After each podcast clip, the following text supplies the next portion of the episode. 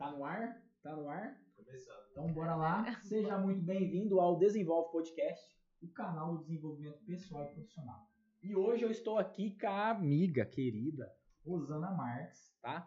Fala Rosana, bom dia, tudo bem com você? Bom dia, que delícia estar aqui, tô adorando. Show de bola. Bom, muito obrigado pelo convite, tá? Tá participando com a gente aqui. A gente tentou fazer na semana passada. Verdade. Tivemos um problema técnico aqui, mas já foi tudo resolvido e agora a gente vai começar aí. É, Esse é o, Antônio, esse é o quarto episódio.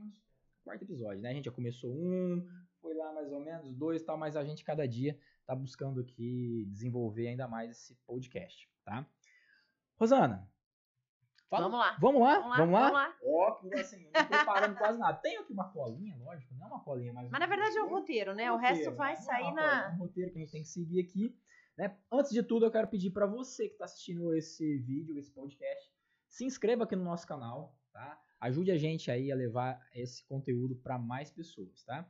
Também vou pedir para você clicar aqui, ó, na flechinha e compartilhar com alguém. Compartilha com a sua família, compartilha com seus amigos, compartilha lá no grupo lá do WhatsApp, tá? Pra gente vai ser um grande prazer ter vocês aí. E também convido vocês a estarem aqui com nós como parceiros, tá? Hoje nós temos aqui Desenvolve Cowork, que é a nossa casa, Uptrade Investimentos também é um serviço da nossa casa, Fama, tá aqui um, tem aqui, tem aqui um biscoitinho, um pãozinho de queijo, tá? Que a gente vai estar comendo. Desenvolve Treinamentos, que também é um projeto nosso, também de treinamentos aqui do Desenvolve. Temos a Arezo, da nossa querida Rosana, tá? E também a agência Desenvolve que a gente tem aqui dentro da nossa casa. Depois eu vou falar um pouquinho mais de cada um desses aí, tá certo? Rosana, não vou começar a falar assim pra você. Fala um pouco da Rosana, né? Todo mundo sabe aí já. A Rosana, você é muito conhecida aqui na cidade de Fernandópolis. Todo mundo já sabe que você é presidente da CIF, certo? Sim. Que você tem a loja Arezo, né? Uma das. E você já foi professora de faculdade? Sim, eu sou formada em Direito. Formada em 20 anos de Direito. advocacia. Isso Isso. entrega um pouco a idade, né? Mas 20 anos de advocacia. E sou mestre em Direito do Trabalho, dei aula em graduação, pós-graduação durante muitos anos aí no decorrer desses 20 anos. Que legal, né? Nossa, hein? Como que é, hein? Aí depois fui pra moda. Foi pra Mulher moda, né? gosta de moda, né? Então uma hora a gente escapa do- da parte jurídica e vai pra moda. Que legal. Então, ó, presidente da CIF, né? é, toca aí, dona da, da Arezo, né? Que é uma, uma franquia. Uma franquia certo? da Arezo aqui franquia, na loja da cidade. Arezo aqui, que muita gente conhece a Arezo. É, já foi professora, tá? Agora eu quero perguntar pra você o seguinte: Como é ser Rosana diante de tudo isso? Nossa, que pergunta! Pergunta, como diz um nosso Bom. amigo, a chinela canta, né? É. Ah, eu adoro ser Rosana no meio de tudo isso. E eu sou uma pessoa assim, desde novinha, aquela pessoa que ligada no 440, não é nem 220. Então eu preciso fazer muita coisa sempre, senão parece que eu tô emburrecendo, sabe aquela coisa? Então eu não consigo ficar parada. Acho que por isso que eu assumo esse monte de compromissos e fico feliz com isso. E quando eu não estou trabalhando ou na CIF, ou na loja, ou dando treinamento, eu tô pedalando com as meninas, agora voltando a correr, eu, eu sou muito ativa, então eu, eu gosto dessa vida doida. Que legal. Na época que era só professora, era só professora Não. ou não? Era Não. professora e assumia outros, outros papéis também. Na verdade, assim, eu sempre gostei muito de contribuir na sociedade na qual eu estou inserida, sempre, a vida toda. Então, na época da advocacia, tanto em São Paulo como aqui, eu tô com. Desculpa. E esse ar também, sim? né? Não, é alergia mesmo. Ah, viu? eu, desde a época da advocacia, sempre contribuí, sempre fui é, presidente de comissões da OAB, sempre em São Paulo. Depois, quando vim para cá também, eu fui da comissão de ética da OAB aqui de Fernandópolis. Então, eu sempre advoguei, dei aula em graduação, pós-graduação e ainda participava de alguma comissão de trabalho voluntário ou na OAB ou em alguma entidade. Sempre tive outras. Outras funções, Sou outros papéis, também, né? É, mãe, lógico. Outros papéis, né? Sim, sempre gostei muito. Você conseguiu sempre se organizar? Porque assim, a gente vê, eu também, professor, né? Também tenho meu papai, treinador, aí tem- sempre tive dois negócios mexendo, né? Trabalhava no comércio, também dava aula e tal. E também atleta, né? Fui fazer triatlo, treinava, fiz Ironman e tudo mais. Então, assim, como que é lidar com esse tanto de coisa, meu? Como que é lidar com esse tanto de compromisso, né? Porque, pô, eu tenho as minhas aulas, tenho que preparar minhas aulas. Eu tenho uma viagem de uma reunião para fazer, uma viagem, um treinamento para fazer. É, eu tenho que preparar uma apresentação, porque, né, advogados ali, comissão, você tem uma apresentação, reuniões. Como que é lidar com esse tanto de compromisso? Eu confesso que às vezes é bem cansativo. Tem horas, ninguém é de ferro, né? Eu falo assim, tem semanas que eu falo, gente, já começou na terça, eu já tô cansada. Acontece. Mas eu prefiro assim. Eu prefiro assim. Então, assim, ó, no final Uma das contas, eu acabo lidando muito bem com tudo isso. Não vou dizer que não tem dias que a gente tá de farol baixo, mas, num geral, eu lido muito bem com isso. Acho que se eu não tivesse tudo isso, eu não seria tão feliz. Certo. É, você percebeu que eu quero saber um pouco mais de você, né? Aham. Porque assim, a gente sabe que não é qualquer mulher que assume uma presidência, que é professora, que é mãe, que é empresária, que é líder, tem aqui pessoas da sua equipe, é, que tá ali metendo a cara na, na internet, que tá criando novos. A gente já falou várias, várias coisas aqui de treinamento, está criando novas Hum. possibilidades de treinamento, aquela visão de tipo de crescer, de desenvolver, de contribuir. Né? Então, assim, é, não é fácil realmente você tá lidando com tudo isso, mas é um movimento, né? Você parece que você gosta muito disso, né? Amo, gosto, gosto muito. E eu sou uma pessoa assim que é até engraçado, né? Quando me fala, outro dia me falaram, você venderia a loja? Assim, numa hipótese, tá? Não é que está em hipótese alguma, hoje não. Mas assim, você venderia a loja se parecesse um, um comprador? Eu falei, pô, se paga bem, que mal tem, começando de novo com uma outra coisa. Eu gosto dessa coisa do novo. O empreender tá no seu sangue sim, aí. Sim, sim. E, e eu sou aquela pessoa que gosta de movimento mesmo, de, de verdade. De se eu ficar muito tempo num mesmo negócio, numa mesma coisa, ai, parece que falta alguma coisa. Então eu preciso fazer uma coisa nova em paralelo. Eu Sempre sou assim. inovando, criando. Sempre, sempre, Esse perfil sempre. empre- é um perfil empreendedor, né? Sim. Mesmo você como professora, ou mesmo você como uma membro, né? Um membro da, da- do conselho de, de direito lá, né? Da Uhum, OAB, da OAB. você vai em busca empreender e ir para comissão, por exemplo, ou para presidência, ou Sim, para sim. Na época da OAB, porque, porque é uma, um empreender, né? Isso eu vejo de uma dessa forma. É um empreender dentro de uma associação, sim. como associada, sim, não é? Sim. E a mesma coisa, você era associada também da CIF antes e passou a ser presidente da CIF. Sim. Era empreender também isso, né? Como, esse tá no teu sangue, esse empreendimento? Fala- Muito, muito, muito. Eu falo assim, olha, eu sou uma pessoa que é interessante essa coisa do estar no sangue e o empreender, né? Eu conto nos dedos, não conto nos dedos, conto em um dedo o único emprego que eu tive. Eu sempre tive os meus negócios. Eu com 18 anos, 19 anos, eu estava me formando em, em direito, estava estudando direito. Eu montei um escritório de advocacia. Na verdade, não era Antes advocacia, porque eu não podia advogar ainda, não tinha eu não tinha OAB, mas eu montei com uma amiga um escritório e a gente fazia cálculos trabalhistas para advogados. Olha que legal. Isso assim, super novinha em São Paulo, eu sou de São Paulo, né? Eu tô aqui há 15 anos, mas eu vim de São Paulo. Alugamos uma sala sem grana, sem nada, duas meninas. Sim. E a gente começou a prestar serviço para advogados na área trabalhista, fazendo cálculos, porque todo, todo processo trabalhista demanda você mandar para um contador ou alguém especializado em cálculos de rescisão e tudo Sim. mais, para poder é, é, é, liquidar o processo e poder executar. E eu peguei isso na faculdade, aprendi que podia fazer isso, falei, bom, isso eu posso fazer sem diploma, vamos fazer? Peguei uma amiga, a gente alugou uma sala lá no centro de São Paulo, perto da Praça da Sé, num lugar bem de advogados, assim Sim. Fizemos na época, tô velha, né, gente? Na época, fizemos uns, uns folhetinhos e a gente colocou na Justiça do Trabalho, em cada vara do trabalho, lá na secretaria, nós colocamos e logo começaram a ligar e, e a gente tinha muito trabalho. sim. Tanto é que o escritório cresceu e eu ganhei dinheiro nessa época. Se você tinha muito trabalho e vocês foram para isso, então esse lado empreendedor, lógico, né, de ter as ideias, de pôr, mas o lado comercial, a gente começa a entrar no lado, o lado comercial também tá ligado a isso aí. Eu sou muito comercial. Vendas, vendas, faturamento, é dinheiro, ver o negócio sim. acontecer, né? Tá ligado isso aí, você gosta muito. Gosto e eu sou aquela pessoa que eu não tenho vergonha de chegar em você e falar: olha, eu preciso trabalhar, vamos fazer alguma coisa?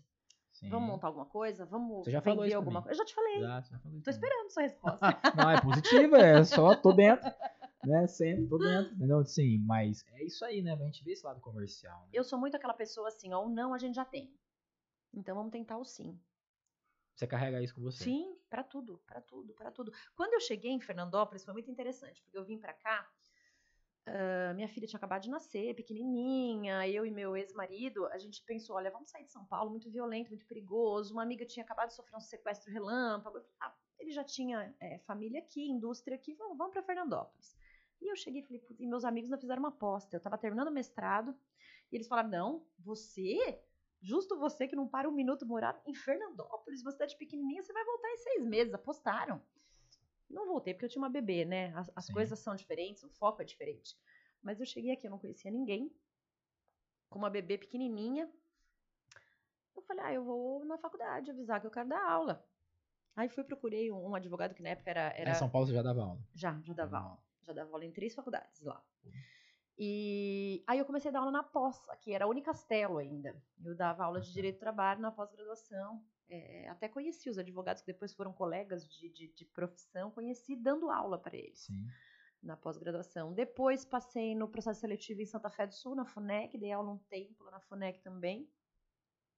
Só que minha filha é pequena, criança pequena, mulher é difícil, né? Porque o bebê sobra para mãe, por mais Sim. que eu fosse uma época que eu estava casada, tinha ajuda, tudo, mas é ajuda só, né? É. Aí acabei saindo um pouquinho da, da, das aulas por conta da minha filha.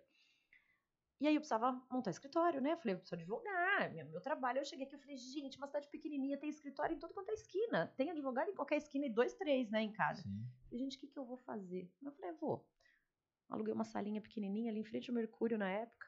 Empreender novamente. Aluguei uma salinha e falei, vou montar o escritório. Só que eu não conheço ninguém, né? Eu cheguei de São Paulo. Falei, bom, pelo menos eu sou a única mestre pela PUC. Especialista numa área que aqui a maioria era meio clínico geral. Tem os especialistas, mas são poucos, né? A Sim. maioria dos advogados da cidade trabalha um pouquinho em cada área. Eu não.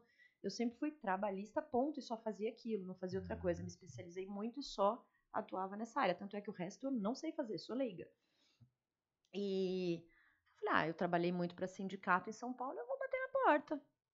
Fui, aí eu fiz uma parceria com o Sindicato da Construção Civil, comecei a atuar com eles. Legal. E cresceu. O escritório acabou crescendo bastante aqui. Mas o que? A minha cara de pau, né? O meu hum. vender. Sim. O meu vender, a minha, o meu currículo, É o comercial, né? É o assim, vou atrás, é, é, é, o movimento. É o é movimento. Verdade. E que hora que virou a chave? Ó, não quero mais advogar, não quero mais aula, é, agora eu quero empreender na moda. Agora é moda, não é mais direito, é moda. Como é que foi? Então, eu sempre... Que momento que foi da vida, né? Pra gente entender também, porque eu quero saber, quero modelar, né? Eu tô aqui para entender o que, que você fez, pra, né? Chegar onde chegou, pra gente modelar. E também as pessoas que estão assistindo aqui, aprender isso, né? Sim. Ver, opa, como é que foi o caminho, né? Que é um caminho duro, assim como de qualquer outra e pessoa. E mudar é difícil, certo? viu? Mudança, Principalmente depois dos 40 anos. É. Eu já tinha 40 anos. Já quando você veio pra cá. Não, quando Não, eu mudei quando de você profissão. mudou de profissão. É, isso, quando eu mudei de profissão. Então, assim, como que foi essa virada de chave? Então, é uma coisa, é, é engraçado. Para muitas pessoas isso é difícil. Para mim não foi. Por mais é, estranho que possa parecer, eu dediquei a minha vida inteira ao direito, estudei muito, muito mesmo. Tem um livro publicado, inclusive. Então, assim, eu trabalhei a minha vida é, focada no direito do trabalho. Mas chegou uma hora, veio a reforma trabalhista em 2017. Eu falei, gente, eu já não tenho mais saco para estudar tudo de novo, mexeu tudo, eu vou ter que... O direito tem muito disso, né? É uma vida de estudo constante. E eu cheguei numa fase que eu falei, gente, eu cansei. E eu quero, eu quero continuar vendo gente, trabalhando com gente, eu preciso disso. Eu sou aquela pessoa que se eu ficar trancada num escritório, eu fico louca. Para mim não dá. Eu preciso estar com gente, eu preciso mover. Tanto é que na advocacia eu sempre gostei muito de fazer audiência é, é, eu gostava dessa parte rua mesmo, né? Sim. né? Não só a parte intelectual do escritório. Eu sempre gostei muito do direito. Então, para mim, o mudar teve aquela dor do, do, deixar uma coisa que eu gostava muito, mas ao mesmo tempo não dava para fazer junto, porque eu ia ter que me dedicar 100% a uma outra profissão que eu desconhecia e que eu precisava começar. Você né? já sabia o que você queria?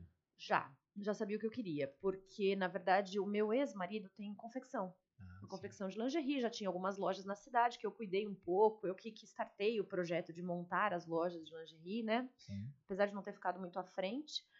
É... Então eu já estava com essa coisa de loja, eu já queria moda e eu sempre gostei da Arezo. E eu queria trazer o Arezo para cá. Eu não queria qualquer outra loja. Cheguei a ver outras franquias, confesso, porque a Arezo não queria vir para cá.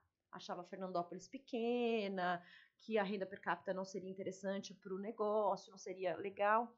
E eu fiquei um ano com eles, discutindo, analisando, brigando, vendo ponto. E enquanto isso, olhava outras franquias também, porque eu não podia, caso eles falassem não no final, né? É um momento, é um momento é, de, de, fazer uma pergunta que é o seguinte: por que franquia? Porque tem muita gente que está assistindo a gente também aí, que acompanha, né? Não só a gente, mas outros podcasts e pessoal que busca de ideias, uhum. né? Tem muita gente que fala assim, ah, eu franquia não. Eu sou do ramo de ótica. Então, assim, a gente vê que muita gente fala, não, eu conheço de ótica, não vou atrás de franquia de ótica. Mas eu também conheço muito, tenho os clientes que são de franquia e acham, e assim, e fala, pô, é o melhor modelo de negócio que tem, é franquia. Você gostou da Arezo, porque a Arezo te encantou, né? Talvez você já era cliente dela lá em Rio Preto, em São Paulo, em algumas outras cidades é Arezo que eu quero ou o modelo franquia e aí surgiu Arezo? Como é que foi? Não, na verdade assim, é, o Arezo sempre foi minha marca predileta, eu sempre comprei Arezo, eu sempre usei Arezo. Ah, legal. Então eu queria a marca porque é a número um em calçados no Brasil. E de longe a diferença da Arezo para a segunda, que também é da marca, que também é, da, é do ah, grupo. também é do grupo. Então assim, o que, que eu falo para vocês? Eu queria a melhor. Ah, Já sim. que é para montar, eu queria a melhor. Segundo que eu pesquisei, eu queria franquia. Aí você vai falar que aí tá no negócio do empreender, do querer conhecer, porque eu queria entender do negócio de franquia claro, também. modelo franquia, né? Entender Sim, do modelo franquia. Eu queria estar tá lá dentro e eu queria uma das melhores, se não a, em calçados a melhor, mas uma das melhores, dos melhores grupos de franquia do Brasil. E eu queria entender também como funciona a franquia, eu queria aprender, porque eu falei, eu também não posso. Tudo bem, a gente já tinha as lojas de lingerie, já entendi um pouco, mas é um pouco. É um e eu gosto de entender bastante do é. que eu é. faço. Então eu falei, para começar, eu preciso ter. Eu não sou aquela pessoa que teria cinco lojas da Arezo, por exemplo. Não, uma só. Eu quero aprender com eles. Agora a próxima vai ser. Legal. eu penso desse jeito também. Eu, eu sempre gosto de me aproximar de algumas. Eu, eu presto serviço para Mercadão, eu presto serviço para é, Diniz, eu presto serviço para Óticas Carol, eu presto serviço para Outlet dos óculos. É, e eu já me aproximei agora esse tempo aí da Chili Beans, até de Ribeirão. Então, assim, eu também gosto de me aproximar de franquias, para aprender também com o modelo de trabalho. Nunca estive dentro, trabalhando internamente, né, nem como gerente, nem com nada, mas eu gosto de me aproximar para entender o modelo de negócio. Foi, e, e, esse foi um, uma busca que você também teve. Sim, sim, o know-how, porque eu falo o seguinte: eles são muito bons no que fazem. Eles são os melhores na área que eu quero atuar. Então é do lado deles que eu tenho que estar. Legal. É do lado deles que eu tenho que estar. Então, assim, a ideia foi muito essa. Já que é pra, tá na, já que é pra sentar na mesa, vamos sentar com o melhor. É, é que nem o que aconteceu. Né? Vou até dar um exemplo do meu, do, da minha história em relação ao mestrado. Eu não sei se quem tá ouvindo aqui sabe disso, mas assim, fazer mestrado na PUC, para quem é do direito, é, é assim, na área jurídica é PUC e USP. Tem outras, tá? Não tô desmerecendo ninguém, mas os bons são linhas políticas diferentes, mas no mesmo grau de, de, de qualidade, vamos dizer. Sim. E a minha linha sempre foi PUC. Uh, e era muito difícil fazer mestrado na PUC, era praticamente impossível, principalmente para mim, que era uma Zé Mané. Não sou filha de desembargador, de juiz, não sou casada, não era casada com juiz, desembargador. Então, assim, a minha chance de estar ali era mínima. Mínima, mas eu falei, é ali que eu quero estar. Sim. Eu fui ouvinte por um ano e meio. Eu fiz o mestrado sem pagar e sem valer nota, porque era ali que eu queria fazer. E eu ouvia todo mundo, mas você é louca, ficar pagando mico por um ano, um ano e meio ali para poder ter um diploma da PUC, faz em Santos, faz no Mackenzie, faz em outro lugar. Eu falei, não, eu quero aqui. Sim. E eu fiz ali. Então, assim, eu sou muito disso. Ele olha. não era o fim, né?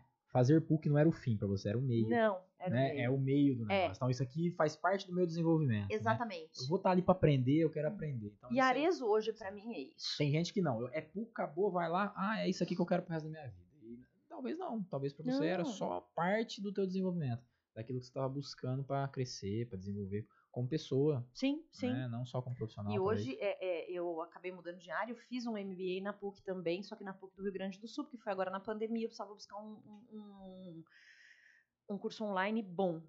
Legal. E como eu sou filha da PUC, eu não consegui ir para outra faculdade. Uh, eu fiz um MBA em vendas de alta performance na PUC também. Fiz agora Legal. durante a pandemia. Se entrando nesse assunto de vendas em alta performance, aí a gente entra também no novo tema aqui que a gente tem, que é essa tal da sua loja lucrativa, né? Uhum. Essa mentoria que você tem, que você criou. É... Conta um pouco pra gente como que é, que até o tema do nosso podcast hoje é sua loja lucrativa.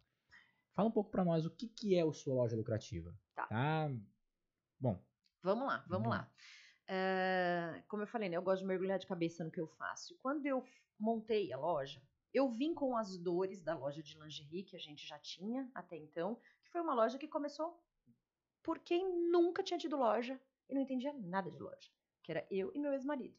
Tanto ele sempre trabalhou com lingerie e tudo mais, mas nunca teve loja. Eu a mesma coisa, vim da área jurídica. Então a gente bateu bastante a cabeça quando montou a loja. E quando veio a Arezo, veio com um know-how diferente. Mas ainda assim é engraçado, né? Eu sou muito curiosa, eu gosto muito de ler, eu gosto muito de ir atrás das coisas. E eu via que mesmo os treinamentos que a Arezo dá, dá né, pros, não surtiam aquele efeito super legal, sabe? Aquele efeito de entrar na cabeça da, da equipe, fazer a coisa acontecer. Você Sim. treina a loja, você sabe como Sim, é. sim. A gente treina, treina, treina, treina, treina, você fica uma semana sem treinar, parece que tá faltando alguma coisa ainda. É isso mesmo. Porque é uma coisa frequente, constante. Constante. Aí eu percebi que ainda faltava alguma coisa, por isso eu busquei esse MBA em vendas, porque eu queria ter um, um abrir um pouco o leque, conhecer um pouco mais de vendas, não só de loja de calçados femininos, porque o treinamento da Arezzo é isso, né? E eu comecei também com esse trabalho na CIF e tudo mais, a ter contato com outros lojistas da cidade, e eu percebi o seguinte, gente, infelizmente, ser vendedor é aquela profissão assim, não- eu não acho isso, tá? Mas é o que a maioria das pessoas acham. Ser vendedor, ah, eu não dei certo, e, ah, eu vou ser vendedor. Só pra gente não perder uma ordem cronológica, que veio uma, uma pergunta aqui na minha cabeça. Quando você foi fazer lá, você foi, ah, eu quero buscar algo novo, uma pós-graduação, é, uma pós-graduação sobre vendas, né? É, você falou que conheceu outros mercados, tipo assim, teve é, companheiros, colegas de trabalho, colegas de faculdade, essas coisas, porque é online, né? Às vezes você não tem tanta aquela proximidade, mas você aprendeu também sobre outros negócios. Então Sim. talvez é isso é o quê? Ah, ali na franquia eles me dão treinamento somente de calçado. Eu quero também entender o que está acontecendo no mercado imobiliário e o que eu posso aplicar aqui. Sim. Eu quero ver o que está acontecendo no mercado de ótica, por exemplo, e, ver- e colocar aqui. Eu quero saber o que está acontecendo no mercado de carros, de veículos e colocar aqui. Exato, e não só varejo, Isso, também o, só- o- A indústria em si também, né? A, distribuido- a distribuição, o agro, Exato. que hoje é exato. forte. A gente tem um colega que está hoje aqui do agro, né? Então, assim, você foi buscar? Eu fui buscar, Fora. fui, porque eu penso o seguinte: não adianta a gente fechar muito. é, é, eu acho que tem coisas de outros segmentos que a gente consegue colocar no nosso também. Isso mesmo. Então eu busquei isso na pós e observando assim, é, conversando com outros lojistas, esse meu lado curioso, xereta mesmo, que eu acho que é, é muito meu, eu comecei a ver o seguinte: as pessoas montam lojas, tipo, ah, eu eu preciso montar um negócio, é legal ir buscar roupa lá no Brás, no Bom Retiro, trazer, abrir uma portinha, põe a roupa lá e saio vendendo. E acham que ter loja é só isso. E, e a mesma Vai coisa as lá, ah, o markup é tanto, pega por tanto, multiplica por tanto. Markup, Breno, não sabe. Não sabe. Se você conversar com um monte de lojista aqui, não sabe o que é markup. É. Ah, eu multiplico por dois o preço que eu pus, mas ele não põe a alimentação que ele gastou, não põe a Ah, viagem, o não põe dia. o tempo, não põe mais nada. Não põe o imposto, não põe a comissão, não põe nada. Só multiplica. Só multiplica. Aí eu percebi o seguinte, a carência é muito grande. E eu falo que não é só aqui interior, não. Eu acho que São Paulo, em qualquer lugar, em capital, a carência é muito grande dessas lojas pequenas, que são é, é, negócios familiares, pequenininhos. Existe uma carência gigantesca de preparo. E você percebe que muitas fecham, muitas quebram. Não é por falta de vontade de trabalhar, é Não. por falta de conhecimento. Aí eu falei, poxa, é um mercado tão legal e é uma coisa que me dá prazer fazer. Sim. Eu vejo muito isso aí também, que eu tô sempre em contato com ótica, né? Então, assim, ah, cara, qual é o teu ticket médio? Qual é o markup que você coloca? Que hã? Não Quanto sabe você o que é faturou isso. hoje? Qual é o que cada um dos teus funcionários fez? Métrica, não mede, não mede. mede ah, o que nada. der, deu e vai tocando o barco. Então, é Mistura aí, caixa, mistura caixa Mistura. pessoal com caixa do negócio. Então, é uma coisa muito mom baby. E eu acho que muitas pessoas não crescem por falta de acesso a isso. Tudo bem que hoje a gente fala na internet, você tem acesso a tudo. No YouTube você pode pesquisar e ter acesso a tudo. Mas Esse é o que problema. vai atrás. esse é o problema, você ter acesso a tudo. Né? A internet, ela tá aí, mas assim, Mas você fala assim, valor, né? ah, eu quero ter, a, ah, a internet tá aí, beleza, ah, você tem acesso a tudo, mas não é tudo que a pessoa acessa. É. É isso que é o problema, né? Então ela acessa aquilo que é o entretenimento, a gente sabe que não a pessoa vai ver Big Brother. Ela vai lá ver entretenimento, ela deixa de. Né? É. Então, aproveitar o momento que ela tá, às vezes, ah, agora eu vou procrastinar. Tá. Eu procrastino vendo livro, procrastino é, vendo, fazendo, criando conteúdo. É isso que eu procrastino. Então as pessoas têm que realmente ter esse, essa mentalidade. Meu negócio tá indo bem, por quê? Porque é Exato. você que tá tocando Exato. de forma errada, né? Você que tá ali na. E isso não quer dizer que a gente também não Isso. erre, né? Pô, Eu falo lógico assim, que erra um monte na loja, mas são nesses erros que a gente aprende. E eu erro, eu, a gente, eu e o Antônio aqui, a gente tem sociedade aí nos nossos projetos, e a gente tá assim, erra e corrige rápido. Sim. Porque a gente tá sempre em busca, sempre buscando. Então não tá dando tempo de errar, é, é, errar mu- feio, vamos dizer assim, né? Errar- errar pesado, errar grande. A gente erra pequeno e já corrige. E já corrige. Erra pequeno e já corrige. Por exemplo, ah, o podcast, vai- ah, erramos um podcast por conta da parte técnica. Mas tá já bom, tá aqui outras horas é. depois já conseguimos é. corrigir e hoje já tá funcionando. E eu acho então- legal. Eu então é penso, assim. e eu penso, não sei se vocês também pensam assim, mas eu acho que quem cresce pensa assim. Eu agradeço os erros, porque quando a Claro. gente erra, a gente aprende de um jeito que não esquece nunca Claro. mais. Isso é verdade. Então, assim, faz parte, né, do crescimento. É o meu perfil comportamental isso aí. Tá no meu perfil comportamental é aprender no caminho. Sim, sim. E aprender no caminho você sabe como é que é. Ah, eu né? adoro aprender no caminho, porque eu não tenho Eu gosto- paciência de esperar ficar eu boa pra não tenho nada. paciência. Eu tenho a ideia, eu É. acordo, eu chego aqui, meu, vou fazer uma parada aqui agora. O Antônio ontem a gente conversou até tarde da noite. Ele falou, cara, você é foda, velho. Não é bom estar com você. Por quê? Porque eu não tenho medo de fazer as coisas, por exemplo. Tive ideia, acordei, cheguei aqui, pus na lousa, vamos fazer. Também Entendeu? sou assim. É mais ou menos isso. Ah, assim. errou, a gente conserta, ajeita, ajusta e vamos lá, entendeu? Mas sempre em direção, lógico, daquele propósito que a gente tem, né? Do, do empreendedorismo, do negócio, do crescimento, do querer, né? Crescer, evoluir. Show de bola. tá E aí bom? você tinha me perguntado do, do- do método, né? Sua loja Isso, lucrativa. isso Como que mesmo. surgiu isso? Essas dores, o fato de eu ver as dores dessas outras lojas, eu observar que isso é muito grande. E desde a advocacia, tá? Quantas amigas minhas, advogadas, que eu conversava assim, e aí, teu escritório tá indo bem? Ah, não sei o que, eu entro, eu já ponho na conta, eu já gasto, e não controla nem quanto entra, quanto sai. Ainda mais quando é autônomo, né? Exato. Então a gente percebe que isso é uma coisa muito frequente, muito, muito, muito, muito mesmo, assim, assustadoramente. Aí eu peguei o pouco, eu falo pouco porque eu acho que assim eu aprendi tão mais depois de Arezo que eu não falo nem que eu aprendi muito com Arezo necessariamente. Com Arezo eu aprendo o dia a dia o que a gente implanta. Peguei o que eu aprendi na pós, o que eu aprendi no, no meu desenvolvimento nesse período de, de, de aprender a trabalhar com loja e criei um método simples. É muito simples. Mas que ensina você a levar o dia a dia da sua loja de um jeito que você faça ela dar lucro. Ela vender um pouco mais, ela ter um. conseguir acompanhar minimamente as métricas. Para você entender por que, que seu negócio está dando certo ou não está dando certo, onde eu tenho que, Onde eu que posso trabalhar. Onde eu tenho que aplicar mais Como vender energia. mais? Isso, como é mais. E a gente fez uns testes é, é, muito interessantes durante esse período de pandemia, que foi quando a gente estava desenvolvendo esse projeto, de caramba, como que a gente vai vender? A loja tá meia porta aberta, as pessoas estão com medo de ir pra rua. Eu vendo sapato, bolsa. Quem que compra sapato e bolsa comer, bonita o pra povo só quer passear? comer. Se tá trancado em casa, não é? Então a gente foi testando formatos de campanhas de venda dentro desse período. E assim, umas davam certo, outras não. A gente percebeu que algumas campanhas não davam certo na nossa loja, mas em loja de roupa, por exemplo, dava super certo. Olha esse know-how. É muito interessante. Então, o que, que a gente fez? Para montar esse, esse, essa mentoria, a gente foi no teste e erro dentro da loja, eu e a Nádia. O Tadeu até participou um pouco Sim. disso também. E assim, teste erro, teste erro, teste erro, para a gente entender o que funcionava ou não. E aí foi montado o método. E nós aplicamos em algumas lojas até aqui da cidade que fizeram mentoria com a gente logo no começo. Lojas de que segmento? Todos. Tinha loja de roupa bem popular, que mistura roupa, calçados e tudo mais.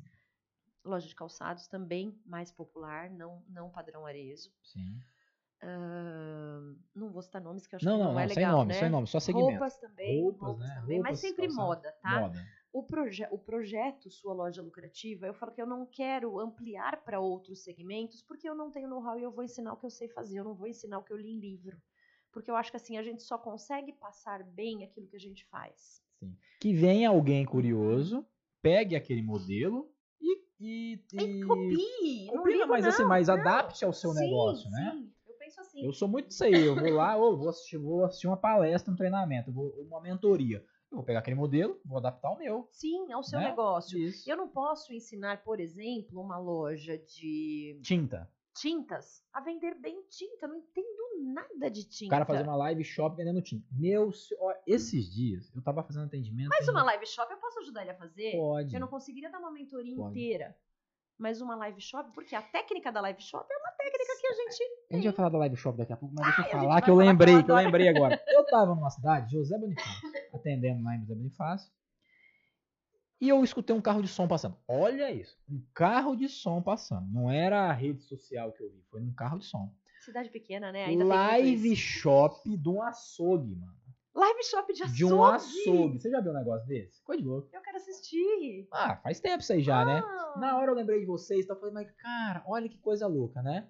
O cara tá fazendo live shop de um açougue. Eu falei assim, e funciona. Claro que funciona. Porque tá todo mundo em casa fazendo churrasco, no meio da pandemia. Certo? O cara vai lá e faz uma- um desconto, uma oferta, né? Uma, uma condição especial, um Gente, combo, um pacote, vende, vende já o, a linguiça com a carne, com o carvão, com não sei o que, papá, com. Como fala lá? Com o pãozinho de alho. Pronto, Um kit combozinho, churrasco, um né? kit É. churrasco. Leva, entrega delivery, Que acabou. legal. Eu falei, cara, olha só. Então, e passando num carro de som, olha só. Aí você fala assim, ó, é a mistura do antigo com o novo, Isso né? mesmo. Você chegou a fazer carro de som já? Fiz, e deu também? certo E divulgando aqui. live? Live não, né? A Nádia tá aqui com a cabecinha. Não, Nádia. Live Ó, não. tá aí. Por quê? O carro de som, muito tradicional, Aqui né? funciona, tá? Aqui Funciona. na cidade funciona Cidades bastante. pequenas funciona bastante. Eu tenho muito cliente, muito mentorado meu que usa muito carro de som. Ó, eu vou funciona. contar uma história pra vocês, vou até falar números, porque isso é interessante. Eu sei que número é muito relativo, mas quem tem loja em cidade pequena vai entender o que eu tô falando. Nós fizemos uma promoção uma vez de queima de estoque de verão para entrar inverno, ou vice-versa, eu não me recordo exatamente, faz tempo. Como, como- Joga a tela em mim porque ele está mastigando. Enfim, é, nós fizemos uma campanha de sexta, sábado e domingo, loja. Não, quinta, sexta e sábado, loja inteira com 50% de desconto. Foi a primeira vez que eu fiz isso aqui. Ah, colocamos no carro de som. Eu vendi 40 mil reais no final de semana. Olha isso, meu. 40 mil reais para uma loja de sapatos pequena, dentro de Fernandópolis, uma cidade de 65 mil habitantes, Hum, é um número que muita loja não fatura no mês, numa cidade. Qual que é o ticket médio, mais ou menos? Nossa, 300 reais. 300 reais? Então, dá cento e quantas vendas? 130 vendas. E considerando que os produtos estavam com 50% de desconto, era queima de estoque, fazer giro. Aí você fala assim, poxa, mas vale a pena vender com 50% de desconto? É óbvio que não vale a pena quando você está com uma coleção andando. Mas se você E o precisa. mês inteiro. Exatamente. Mas você vendendo Mas um se- dia, E outra, se você precisa trocar a coleção, quem trabalha com calçado sabe, é diferente de quem trabalha com roupa. Por isso que eu falo que a gente tem que falar do que a gente conhece. Sabe que o calçado depende de um espaço grande de estoque, porque tudo é grade, tudo é caixa, tudo é grande. Então, se você não, se você tem uma sobra razoável de uma coleção por qualquer motivo, ou uma compra errada, ou um movimento que, sei lá, às vezes dá uma zica, você prevê um, um- um movimento e não Sim. tem aquele movimento por qualquer crise econômica ou qualquer coisa que valha, manda fechar, né? Igual tava Uhum, na pandemia, exato, para tudo. exato. né? é, você precisa vender aquilo, primeiro, para ter teu capital de giro de volta na conta, e segundo, para você ter espaço no estoque para receber coleção nova. Então, às vezes, você realmente, o liquidar pode não te dar o lucro, mas ele te devolve capital para você continuar trabalhando. Então, em alguns momentos, você precisa fazer isso. Sim. E nesse momento, pra gente, foi maravilhoso. A gente queimou o que tinha de estoque antigo. Ficou É, com aquela ótica, sobra mínima, mínima, mínima, que sempre existe, né? Eu tive vários, vários mentorados aí que fizeram bastante live shop também e foram vendas assim, é, bem consideráveis, né? Vamos dizer assim, perante ao mês de Sim. pandemia, né? A pandemia ajudou muito. É, venderam ajudou muito. muita, muito óculos, tipo, coisa, eu não lembro de valores, mas em termos de tipo 100, 110 óculos também, o cara vendeu. Lógico, Então. né? Dois, três pra cada um, mas vendeu. Não cento. importa. Quantos não importa. óculos de sol? Óculos de sol, ele representa 20% de uma de venda de uma ótica. E vamos E você considerar. vender óculos de sol, 100 óculos de sol no final de uma Não, live. e sem experimentar. Porque Não, sem assim, como que você experimentar. vai comprar? Eu falo, óculos de sol, eu, eu, eu tenho o rosto redondinho, assim, não é qualquer óculos que fica bonito em mim. Eu preciso experimentar, não compro um óculos no escuro. Você Sim. vender tudo isso de óculos numa live Pô, imagina? é óculos pra chuchu. Nossa senhora. muito E eu bom. sei que você não quer que fale de live agora, você vai falar depois, né? Não, já vamos poder ter Pode entrado. falar? Vamos eu poder falo falar um assim, pouco ó. das lives. O segredo. aqui tá a minha pergunta. Ah, segredo não vou contar aqui, qual, não! qual o segredo das lives, né? Qual o segredo das lives? Olha, Lógico, você não vai contar, mas fala ali o que é importante. Três pontos são importantes para você fazer uma live shop. três pontos. Nádia, eu conto ou não conto, Nádia? Três é muito, Nádia? Três já conta tudo? O ponto mais importante. O ponto, organização. Ai. Eu falo o seguinte, que é fundamental fazer a live shop, não é você ligar um ring light, uma câmera, botar uma música no fundo e sair vendendo produto. E não é. meninas e amigos, é Não. assim, né? Não, não é. Eu acho que assim, a organização pré-live e a organização pós-live dão muito mais trabalho do que a live em si. E eu acho que é o segredo para a coisa dar certo é a organização. Para de querer Critérios- fazer muita pergunta. Quer saber, Não vou cair na dele Quero usar não, nas minhas mentorias. Critério, tô aqui, cadê, cadê, cadê canetinha? Tô sem caneta aqui, tô sem caneta, tá gravado. Tá gravado. Depois volta lá. É, critérios para essa organização. Tem alguns? Tem, né? Lógico. Tem vários. Eu falo assim, ó. na- Três. Você gosta do número 3, né? Eu gosto acho porque que eu- é eu sempre- cabalístico Eu- pra é, pra mim é o número 3, eu gosto do número 3. Eu sempre joguei bola com o número 3, ou 33, eu gosto do 3. Eu gosto do 7. Número 3. Então eu ia querer muito mais requisitos do que você, se eu fosse te Tá perguntar alguma enrolado, tá coisa. enrolado. Você tá vendo, né? Nós Calma, divide por 2 dá é, 3,5, tá bom. Olha, eu não posso queimar minha mentoria, né, senhor Breno? Mas eu vou falar o seguinte. É pra dar mais. su- mais Primeiro, curiosidade. eu acho assim, ó, tem que ter um estudo antes do que você vai colocar na live. Não Legal. dá pra se fazer a coisa. de- É igual a promoção, né? Eu acho que assim, a live é- é um tipo de campanha que você tem que nem quando eu falo na sua loja lucrativa, eu tenho dois dias da, dois dias da mentoria direcionados só pra campanhas de vendas. Porque assim, todo mundo que tem um negócio quer vender e precisa vender. Você pode ter toda a organização do antes, você pode ter o jeito de atender, a experiência do consumidor e todo um, um contexto ali de vendas, mas a gente quer vender. A gente quer dinheiro no Sim, bolso lógico. quer esvaziar estoque, quer ter lucro no final. Então, na live, você não pode não programar o que você vai colocar, sair colocando. Eu vejo muita live, a gente assiste muito. Eu e a, eu e a Nádia, a gente assiste tudo quanto é live que aparece. Acho que das porque únicas que eu assisti foi a sua. É- alguma, É não. muito importante. lá, Quando a gente faz isso, é muito importante porque, primeiro, a gente sabe o que dá certo e o que não dá no nosso segmento, mas a gente precisa entender dos outros também. Tinha a, a, a Josiane daqui da, da loja de Sim, sim. Gente, ela arrasava naquela Sim, live shop de muito boa, muito pra casa, boa. né? Pra Assim, casa, mais. utensílios domésticos. Isso, a casa mais. Eu acho assim, ela foi um exemplo de, de Sim, live foi. muito bem sucedida Foi. num segmento que não é o meu, por exemplo. Não é o que eu tô acostumada a fazer. Eu lembro que um segredo, assim, eu lembro, acho que alguém, o Tadeu até falou um dia, era um produto. Um produto chefe. Carro, chefe, ou não. Ou não precisa. depende, pra depende. Não, depende. O que, que a gente Que fez muito? vai atrair outros, assim. Ela precisa ter um tema. Não Hum, precisa ser necessariamente um produto, que nem um exemplo. Nós fazemos a live que mais dá certo é de promoção. Porque as pessoas elas querem entrar na live para comprar barato. Já tem aquela coisa de que live é para comprar barato. Legal. Se é para comprar coleção, uma coisa um pouco mais cara, eu vou na loja. Ou eu compro pelo WhatsApp, ou coisas assim. eu quero algo negocio. diferente, pra aquele dia especial. É, exato. Né? Não é A, um a negócio- live que dá assim um, número bom, um volume bom de venda é a live de promoção. Mas existem outros tipos. Nós fizemos lives por temas e sempre foi muito legal. Por exemplo, só de bolsas. Foi uma live que vendeu pra caramba. Oh, a gente vende muito bem bolsa. Por quê? Bolsa tem uma vantagem. Não tem tamanho, não tem numeração. Isso é bom. A mesma bolsa que serve pra mim, serve pra Maria Elisa, que é alta, que é Isso. grandona, serve pra Nádia. Não, não O critério, importa. o critério da bolsa talvez é o, gosto só. tamanho, cor, Tamanho, cor. ou se ela o gosta gosto, se de alcinha de tal jeito ou de tal Exato, jeito. modelo. É, o que- é, é- é você ir com a cara daquele produto, mas não tem aquela coisa do calçado que tem que calçar Vestir. bem, tem que estar legal, O não é? óculos É, tem que vestir o Exato. óculos. Né? Exatamente. Então, assim, é- é, a live só de bolsas deu muito certo. A gente já fez uma vez uma live só de tênis. Aí a gente fez o quê? Porque nessa live a gente precisava, a gente tinha um estoque de grades furadas. Grade furada é o quê? Por exemplo, eu compro um estoque de calçados do modelo de tênis que vem do 33 ao 40.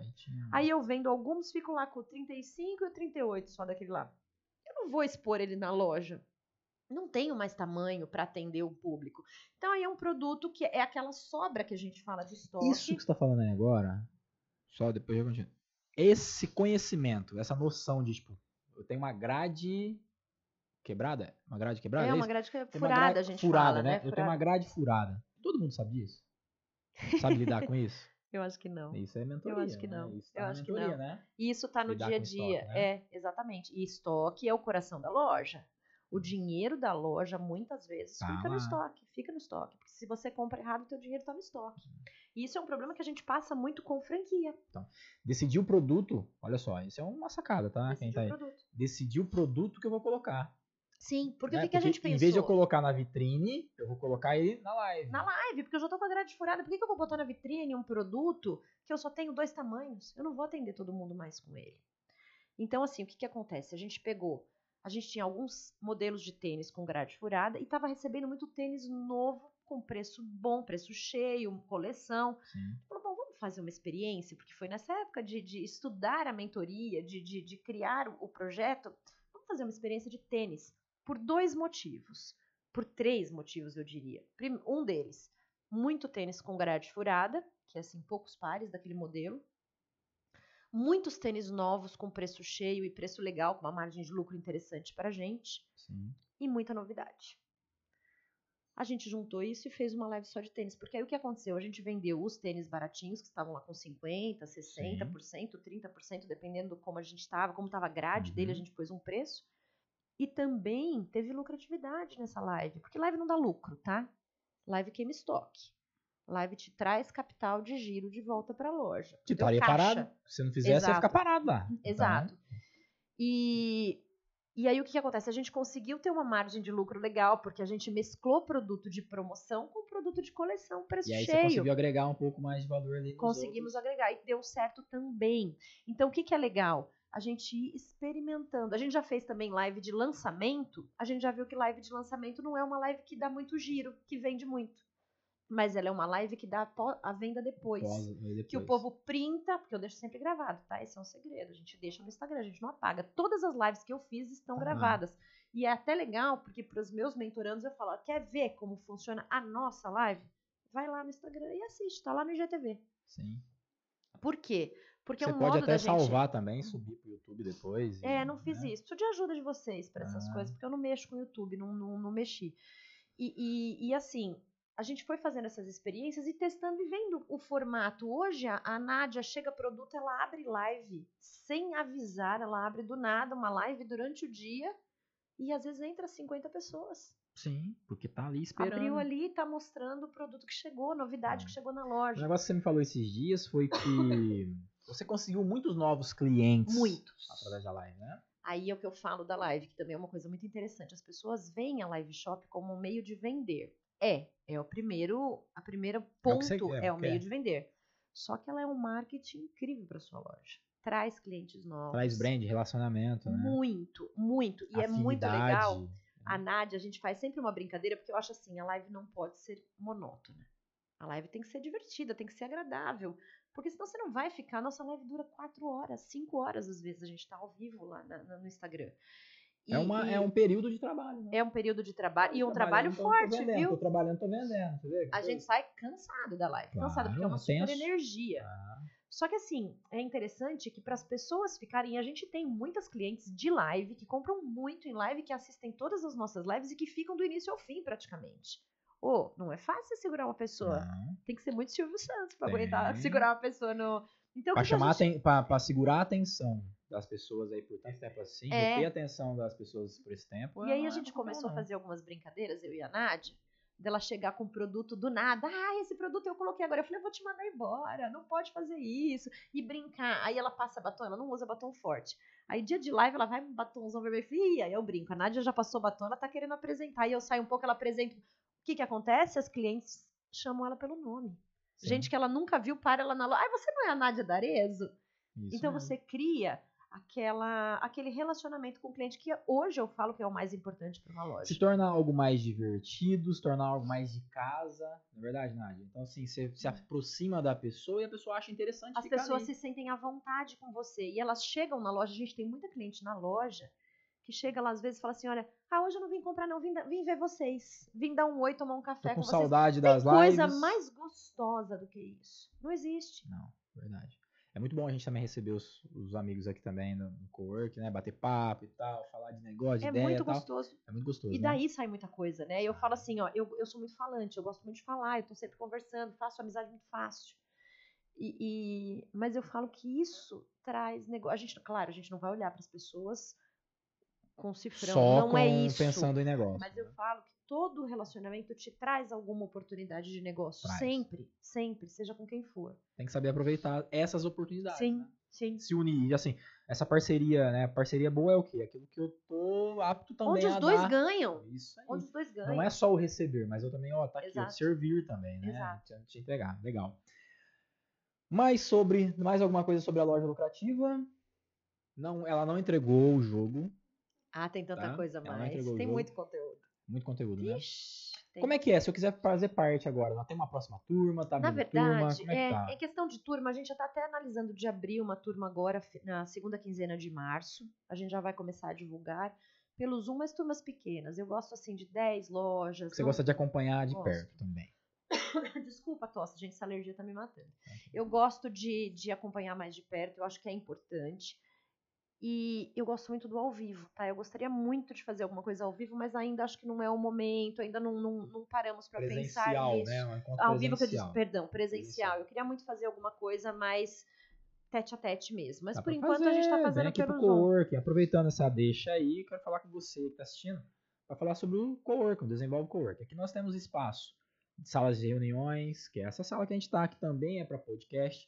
A gente tem as estações de trabalho e também tem uma sala ali para treinamentos e apresentações, workshop, tá? É, teve eventos, né? Tivemos eventos agora de apresentação, então é, é um espaço para isso, É bem Rosana. gostoso. É um é. espaço para que você venha dar o treinamento para sua equipe. É um espaço que você venha dar é, uma mentoria para uma nova turma. Uma pequena palestra. Então a gente tem aqui um espaço que cabe até 20 pessoas confortavelmente. E é um número legal, né? É um É um número número legal legal. para se fazer um negócio com, com, com, com engajamento mesmo. Porque eu falo Sim. que turmas muito grandes é muito legal, uma palestra, um treinamento, uma coisa grande, mas aí eu acho que tem que ser uma coisa mais condensada, de pouco tempo. A mentoria mesmo, eu não gosto de passar de 10. 10 pessoas. Aí em grupo, não gosto, não gosto, porque aí a pessoa também já fica mais. Não é todo mundo que é como É, nós, que fala numa Cidade boa, no meio de pequena, todo né. Rosana? Cidade pequena, por exemplo, eu, eu, eu dou mentoria para donos de ótica. Todo mundo é dono de ótica. Se todo mundo tivesse na mesma cidade, todo mundo seria concorrente direto. Sim, sim, Você imagina, você tá dando mentoria normalmente aqui na cidade. sim. Então, se é roupa com roupa, é, é- é um concorrente, né? Teoricamente. É, calçado com calçado, de repente, é um concorrente seu até. Então o pessoal fica meio assim, às vezes, de tá. E é uma bobagem, né? É uma a gente bobagem, sabe que é uma bobagem. Eu, Eu- eu acredito que é uma bobagem. Eu falo muito, é uma coisa que eu tenho muito pra mim aqui. Vamos dar um exemplo de loja de roupa, eu não vou nem falar de calçados, tá? É, Existem várias lojas de roupa, mas não necessariamente eu vou comprar em todas. A sua esposa vai comprar em todas, a dele, a, a Nádia, porque a gente tem a questão, não é só do gosto pessoal, mas também da afinidade com determinadas lojas. Sim. Então, por melhor que a loja A faça, se a minha afinidade não é ali, eu vou comprar na B e na C. E diferente você, diferente a Nádia, diferente o fulano, o ciclano. Por quê? A gente compra também por gosto e por afinidade. Então tem público para todo mundo. Tem pra todo mundo. Tem público para todo mundo. E na Ninguém hora que precisa- talvez você quer comprar um presente pra alguém, você vai até uma outra loja. Tem lugar que eu não Exato. compro, nunca comprei pra mim, mas eu vou lá e compro pra outra pessoa, de repente. Exato, exato, Porque não é o meu estilo, de repente. É exato. Então, Eu acho que assim, esse- esse- essa questão da concorrência, eu, eu, falo, eu vivi muito isso na advocacia, né? Porque você fala assim, ah, todo advogado é concorrente, porque a cidade. Não é, gente, não é. Eu acho assim, tem mercado para todo mundo, cada um tem, tem o seu espaço. E eu não ligo a mínima de trabalhar junto. Nós demos mentoria para lojas de calçados. Para duas lojas de calçado, e assim, foi super gostoso, foi super legal. É onde você troca, É. você troca figurinha, né? Você troca experiências. É isso mesmo. Nós falando da, da, da coisa, só eu quero saber só um negócio de valor. O que, que você faturou, tá? Em todas essas lives durante essa pandemia? Poxa, não, não fiz Não essa fez? soma, não. Não é não. só. Uma você falou que você vendeu 40 mil, na outra, outra, tal, tal.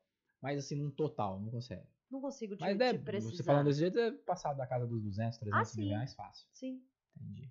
Então essa é uma dica aí pra galera aí que tem medo de, às vezes, fazer uma live. A gente tem pessoas aqui que veio até pra contratar a gente pra fazer a live pra ela. Que interessante. Porque ela não tem o jeito com a, com a câmera. Então ela E eu- queria contratar uma apresentadora, né? Tipo, perguntou pra gente, assim, gente, não era eu e o Antônio fazer, né? Mas a gente buscar alguém que faça. Aí a gente encontrou até uma apresentadora comercial que poderia estar fazendo. Então, se a pessoa não tem afinidade de jeito nenhum com a câmera, ela contrata alguém pra fazer. E tá tudo bem também, né? O que, que você acha? Ou tem que ser o dono? tá? Então, eu falo o seguinte: eu tenho um pouco de dedos em relação a isso, tá? Eu acho que em casos extremos, não tem outro jeito, ótimo. Mas o que, que eu observei, que a Nádia também, a gente discute muito sobre isso. Primeiro, que eu acho que quem tem que dar a cara no Instagram é a equipe de loja. Não falo que é só o dono, porque às vezes o dono não é afim, não tá afim, mas põe uma gerente, põe uma vendedora, põe equipe de loja. Por quê? Para você criar esse relacionamento com o seu cliente. Não é uma blogueira, não é uma modelo, não é uma apresentadora contratada que vai criar relacionamento com o seu cliente. Segundo, nós já observamos nesse nosso período de estudo que é frequente de observar outras lives de outras lojas, não só da cidade, de tudo quanto é lugar. Você coloca um terceiro para apresentar, pode ficar lindo, a pessoa pode ser linda, Boa falar apresentação, super bem, apresentação apresenta- pro. Ela não conhece o produto. É, isso é um problema. Ela não Isso é um tem problema sério. familiaridade com o produto. E ninguém vai conhecer o produto melhor do que você que trabalha com ele e vende ele. Aí eu viro e falo assim: tá bom, eu vou apresentar esse celular aqui. É um celular preto, com capinha, um negócio. E aí? E Não o resto? falar, né? Não E tem o resto? E, e o uso? uso, né? Exato. Resolve que tipo de problema. Aí você fala o né? seguinte- Quais as objeções que ele já teve, que ele consegue já quebrar aquelas objeções Exato. na própria live, porque vocês quebram algumas objeções na própria live. Muitas. Né? Muitas. E aí o que, que acontece? É, um apresentador não vai fazer esse trabalho. Não. Aí a live não vai dar certo, a live não vai vender igual vai venderia, conectar, não vai, conectar, E aí você não teve nem um terço do resultado que você Vai ter teria. a live, vai rolar a live, a live vai, ser vai vender um bonitinha. pouquinho, vai ser legal, mas- Lá, mas não vai vender o quê? Não, E a live é feita pra vender. vender. Live shop é pra quê? Ela é Pra feita para vender, ela é feita para gerar conexão, para criar relacionamento, para aumentar sua clientela, para divulgar sua marca, sua loja, saber que você tá ali. A gente tem um monte de cliente hoje que veio através das lives, tipo, nossa, eu não sabia. Eu não sabia que a, que a loja de vocês tinha produto com preço baixo, assim. Eu nunca entrei porque eu tinha vergonha, porque eu achava que eu não ia conseguir comprar nada aí dentro. Você quebra um monte de objeções numa live shop também. E quem mais, e a pessoa mais certa pra quebrar essa objeção, a equipe de loja, vive ou o ali. dono ali, quem vive É ali. quem vive ali. Perfeito, Então, assim, eu já, eu já, eu, eu falo assim, não dá pra gente descartar 100%, porque são casos e casos. Mas o resultado, de longe, não vai ser o mesmo. Sim, maravilha.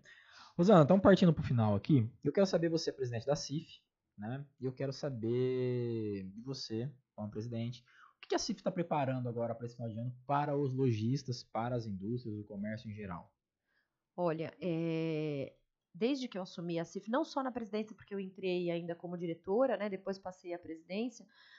A minha proposta sempre foi treinamento. Eu entrei para essa, essa gestão da CIF pensando em treinamento, porque eu vejo muito essa necessidade. Não é porque eu trabalho com isso, não, porque você trabalha com isso, mas é porque a gente vê realmente Capacitar a necessidade. mesmo a- Capacitar. Capacitar. Então, assim, a minha proposta de entrar para a CIF era: eu quero cuidar da comissão de escola da CIF, treinamento, trazer parcerias com o Sebrae, com o Senac, com o Senai. A gente está fazendo muito isso para capacitar diversos segmentos.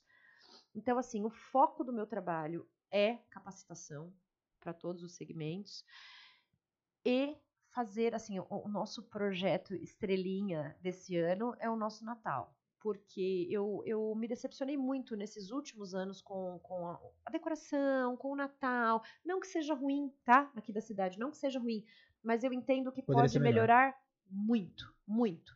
E que deixar só na mão da- da- do poder público, eles não têm braço para cuidar disso. Eu não tô nem falando que fazem mal feito, não é que faz mal feito, é que não dá para que tem fazer que ser mais feito, que isso. né? Que, é- Exato. que já fazem, legal, né? Mas- Fazem, mas, fica o comércio também bonito. precisa. a gente precisa de muito mais do que isso. Então, assim, eu conversando com outros franqueados, inclu- inclusive da Arezo, de cidades parecidas com a nossa, que tiveram um Natal com mais eventos, um Natal mais decorado, iniciando desde novembro, abrindo as lojas é, até mais tarde, desde o início do mês, tiveram um faturamento assim, duas vezes, três vezes o nosso, e cidades com a mesma capacidade econômica de faturar. Então, a minha ideia foi começar esse ano já startando o projeto Natal, para a gente fazer Fernandópolis ser um exemplo de cidade a ser visitada no Natal, das famílias virem para cá passear na cidade, conhecer a Justo. cidade, conhecer a decoração.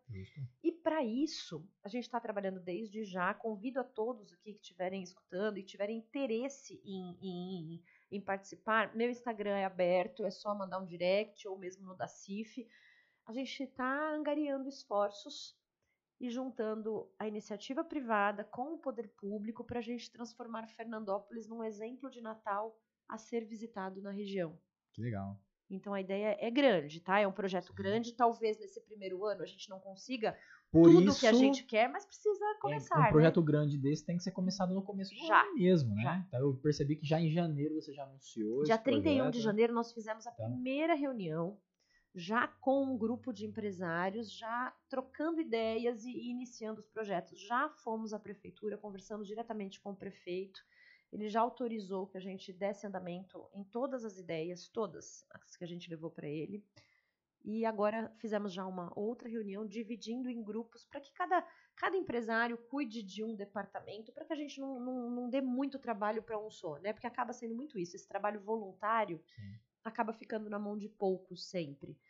E aí cada um tá livre para convidar outros, independente de ser associado, de fazer parte da CIF, de ser da diretoria, não importa. A gente quer a cidade unida para que, para que ela fique bonita, para que ela tenha um A gente Natal. atrai, né? Tem, ó, Sim. o pessoal a gente sabe, conhece outras cidades aqui na região que vai lá pra Santa Fé do Sul, que vai lá, né, vai para a gente sai daqui e roda lá 80, 70, 100 quilômetros pra visitar, ou até vai lá pro sul do país. né, Eu pra fui, ver, eu né, fui pra já Granada fui esse também já, é, Natal Luz lá pra Ano gente passado, conhecer, eu fui, né?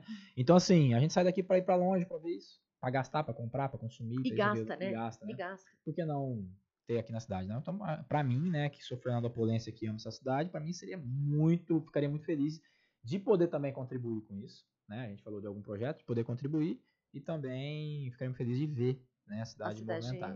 movimentada. Parabéns pela iniciativa aí como presidente, também o- os membros da, da, da, do do- da comissão ali do, né, Uhum, da, da, da diretoria. da né? diretoria, né?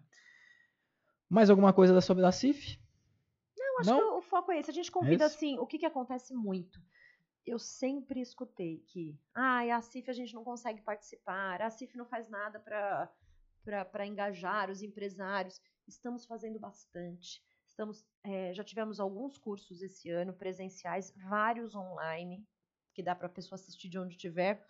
E a gente pede o engajamento mesmo dos empresários, porque o que eu percebo muito é se cobra ter esse, esse engajamento, mas na hora que a gente faz alguma coisa e convida, poucos vão. E eu queria muito convidar os empresários de Fernandópolis, os profissionais liberais, a participarem das coisas que a gente faz pela CIF, seguirem o Instagram da CIF, que é acif.fernandópolis, que a gente lá divulga tudo, inclusive Vai estar na descrição aqui do... isso, vaga de emprego. A gente sempre divulga vaga de emprego. A gente sempre divulga os eventos, os cursos. Vamos fazer um evento agora para o Dia das Mulheres, só para mulheres. Que legal. Palestras voltadas ao público feminino. E um happy hour com cervejinha e tudo. Olha Convidamos só. a mulherada aí dia 8 de março. 8 de Agora, março, é, na próxima terça, Na próxima né? terça-feira. No dia mesmo das mulheres. Isso, às 18h30 na CIF, mas precisa de inscrição prévia, porque a gente tem um espaço limitado. Vai ser né? lá mesmo. Lá mesmo. Lá mesmo. Legal. Tudo gratuito. Sobre a mentoria, tem alguma coisa sobre a mentoria? A Ah, su- a, loja, a sua loja lucrativa. Sobre a mentoria, é inscrições abertas para mentoria individual, estão abertas já. Para mentoria em grupo, a gente ainda está definindo data, mas provavelmente agora, segunda quinzena de março, a gente já lance um próximo Top. grupo. Pode contar com a gente aí. Não só com o espaço, mas também com a parceria, né? Tamo junto Obrigada. aí E nessa assim, seguir, me seguir no Instagram, que lá eu vou postando todas as informações. maravilha. Falei pra você que eu ia fazer uma surpresinha aqui. Ai, né? ai, Tem ai. um livro aqui, ó, do Infodelice, do Caio Carneiro. Adoro o Caio Carneiro. E eu falei, só vou fazer um desafio aqui pra Rosana. Vou abrir. Pra quem não sabe, ó, esses livros do Caio Carneiro tem várias mensagens aqui no meio do livro, certo? Nessas páginas pretas ó. Ai, posso falar só um pouquinho? Eu sou falante, né? Falar, Eu, quando eu comecei a, a ouvir falar de Caio Carneiro, e eu vi aquele primeiro Seja Foda, né? Que foi o Ah, primeiro livro isso, dele, eu falava, ai, gente, que babaquice, né? Que livro Seja Foda, moleque chato, deve ser, né? Eu tinha um super preconceito, tipo assim, livro de, auto, de autoajuda, até que um dia eu assisti uma live dele. Ele faz lives aos domingos à noite. Uhum. Eu tenho assistido, não sei se ele tá fazendo, faz uns, domingos que eu não Tá assisto, fazendo mas com o Flávio Augusto até Gosto vezes, né? muito das lives dele e eu fiquei encantada com o jeito dele de tratar a vida, a história de vida dele, a forma dele e comprei. E eu falei, gente, como a gente tem preconceito sem conhecer, né? Ele um, Ele realmente é foda. Ele, é- É. ele tem um podcast chamado Podcast, que é junto com a mulher dele até. Pô, show de bola. Ele é demais, ele é minhas demais, ele é demais. Então eu vou fazer o quê? Vou abrir uma página aqui e vou falar sobre um tema. Vamos. Olha lá. Hum, olha Ai, só. ai, ai. Uma crítica mal colocada costuma transformar um simples conflito em um possível confronto. Putz. Tinha tantas outras mais fáceis aqui, né? Não, mas eu gostei O dela. que a gente pode falar sobre isso? Uma crítica mal colocada costuma transformar um simples conflito em um possível confronto. Vamos levar isso aqui pro lado trabalho. Tem clientes que faz críticas, não fazem? Sim, mas aí você sabe o que, que eu falo, Breno? Eu achei interessante você falar sobre isso, porque eu tenho uma coisa que eu, eu penso em relação à crítica. O problema não é a crítica mal colocada, o problema é quem recebe a crítica. É estar pronto e aberto para receber crítica. Eu Essa acho que o crítica pior que a gente fala tá assim, ali. pra mim seria um feedback. Eu adoro né? crítica. Isso. Eu adoro. Às vezes as pessoas falam, ah, eu não, não queria te falar isso, mas reclama de alguma vendedora ou de. Gente, eu adoro que fale. É que muitas pessoas não aceitam receber críticas. Então eu falo assim que o pior não é a crítica ser mal colocada. O pior é a pessoa que não aceita receber crítica. Porque a gente só cresce corrigindo os erros. E a gente, Ela- e a gente erra sem saber que tá errando. E as pessoas, além de vezes. não saber receber a crítica, entram em conflito. Entra por não saber receber não a saber. crítica, leva como uma coisa ruim. Quantas vezes eu já passei por isso? Porque eu sou uma pessoa, eu já até parei de falar. Porque como eu gosto de receber esse feedback, eu não, eu não levo pro lado ruim a crítica, ainda que ela venha, porque às vezes ela vem com aquele cutucãozinho, mas não importa, eu prefiro que venha, ainda que com cutucão, eu prefiro que venha. Sim. É, mas eu falo assim, e eu, como eu gosto que venha, eu costumo falar. E eu já percebi que, assim, na grande maioria dos casos, é melhor eu ficar quieta, porque a pessoa não quer ouvir crítica, ela quer errar mesmo. Ela quer Errar, continuar errando. quer errar. Cabeça fechada. Cabeça É isso fechada. aqui, não vou olhar pro lado. Aí eu falo que o conflito, às vezes, não depende do- de como veio a crítica. Ele é muito mais, ele diz muito mais respeito a quem recebeu e não Quem soube sabe. receber. Isso mesmo. Eu penso muito nesse sentido. Sim, é- eu sempre falo que então é é do feedback, né? Como se dá um feedback. Pô, se eu der um presente pra você e você aceitar o presente, com quem fica o presente? Comigo? Se eu te der um presente e você não aceitar o presente, com quem fica o presente? Com você. Comigo. Então, isso aqui é a mesma coisa pra pra quando você vai dar um elogio, ou quando você vai fazer um elogio, ou quando você vai receber um elogio, quando você vai fazer uma crítica, ou você vai receber uma crítica. Aceite ou não aceite. Exato. né? Tem gente que vai abraçar aquela crítica e vai remoer e vai aceitar de um jeito. Não, meu, isso aqui não é comigo, o problema é com outra pessoa também. Porque tem muita gente que tá Exato. criticando, a pessoa dá aquilo que ela tem. Exato. Né? Então, se ela tá. Que tipo de crítica que é essa? Que tipo é construtiva, é destrutiva, como que é, na verdade? Então, assim, muito. A crítica que a pessoa faz, muito quer falar dela Sim. mesmo do que do outro. Na maioria das vezes, Na né? maioria das vezes, né?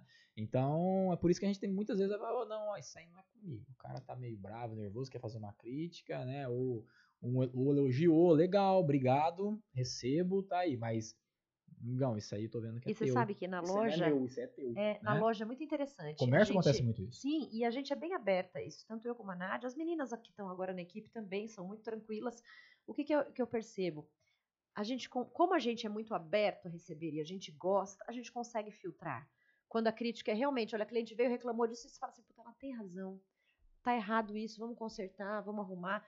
Agora, quando a pessoa vem, traz, é. Aí quando a pessoa vem e você percebe que o problema é com ela, não é com o atendimento, com o calçado, a gente percebe muito isso. Aí a gente também já tem um outro jeito de tratar isso, mas sempre bem, tá? Sempre Sim, bem. sim, sim. Porque eu acho assim, quando a gente está preparado para isso, é fácil você fazer até esse filtro, Claro. É fácil. claro.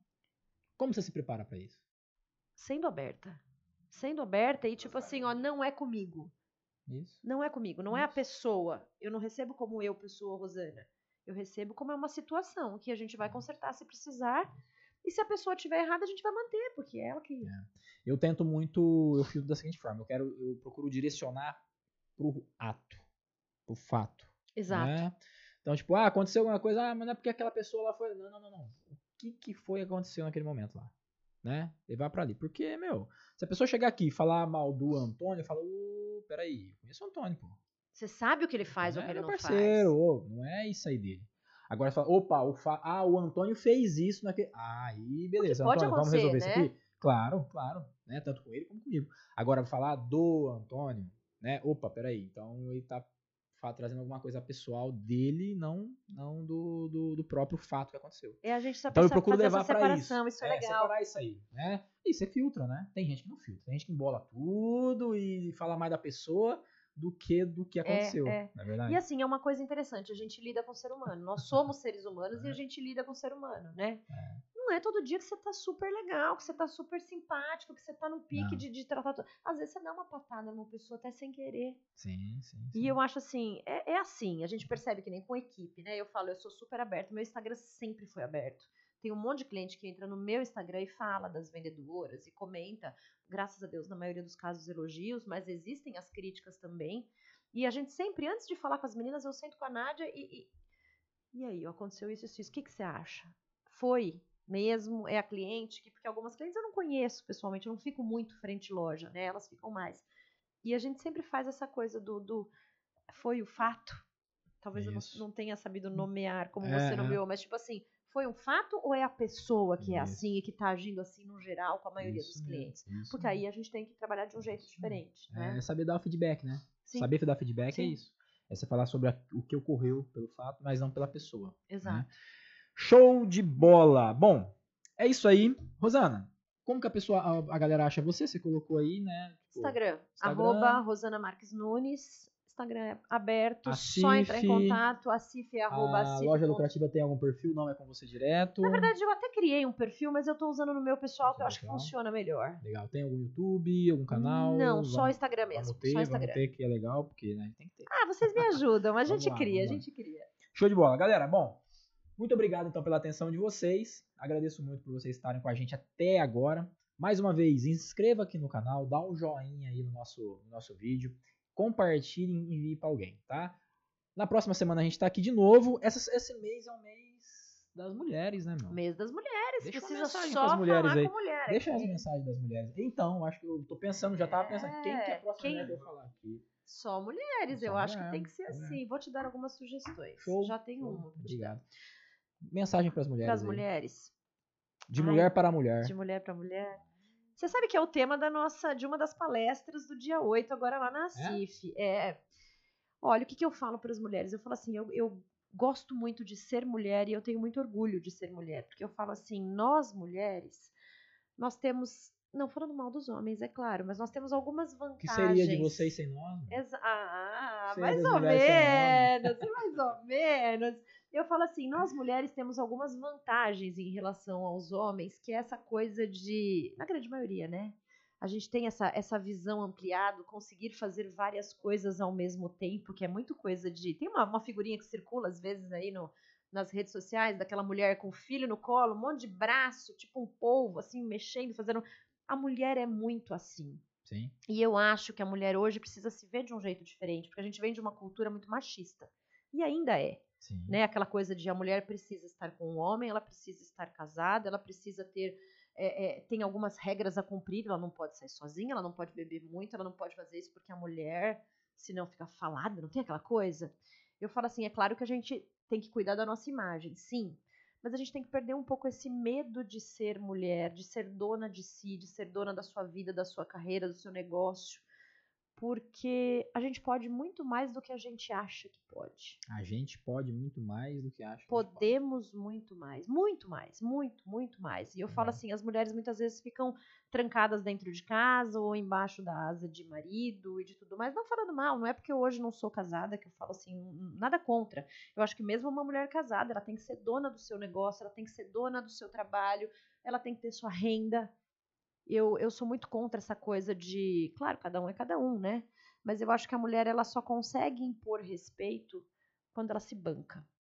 E eu acho que isso é muito importante. independência, A né? independência financeira é o primeiro passo para a mulher ser independente como pessoa. E isso é fundamental. Show de bola. Rosana, muito obrigado mais uma vez, tá? Muito obrigado, Antônio. Muito obrigado. Nádia. Nádia. Nossa, Nádia. Muito obrigado, Nádia. Feliz Dia das Mulheres aí. E tamo junto. Até o próximo episódio. Vai me indicar quem é o próximo. Eu vou, eu vou, eu vou. Vou já dar o próximo nome. Solta o videozinho amarelo aí pra nós. Valeu.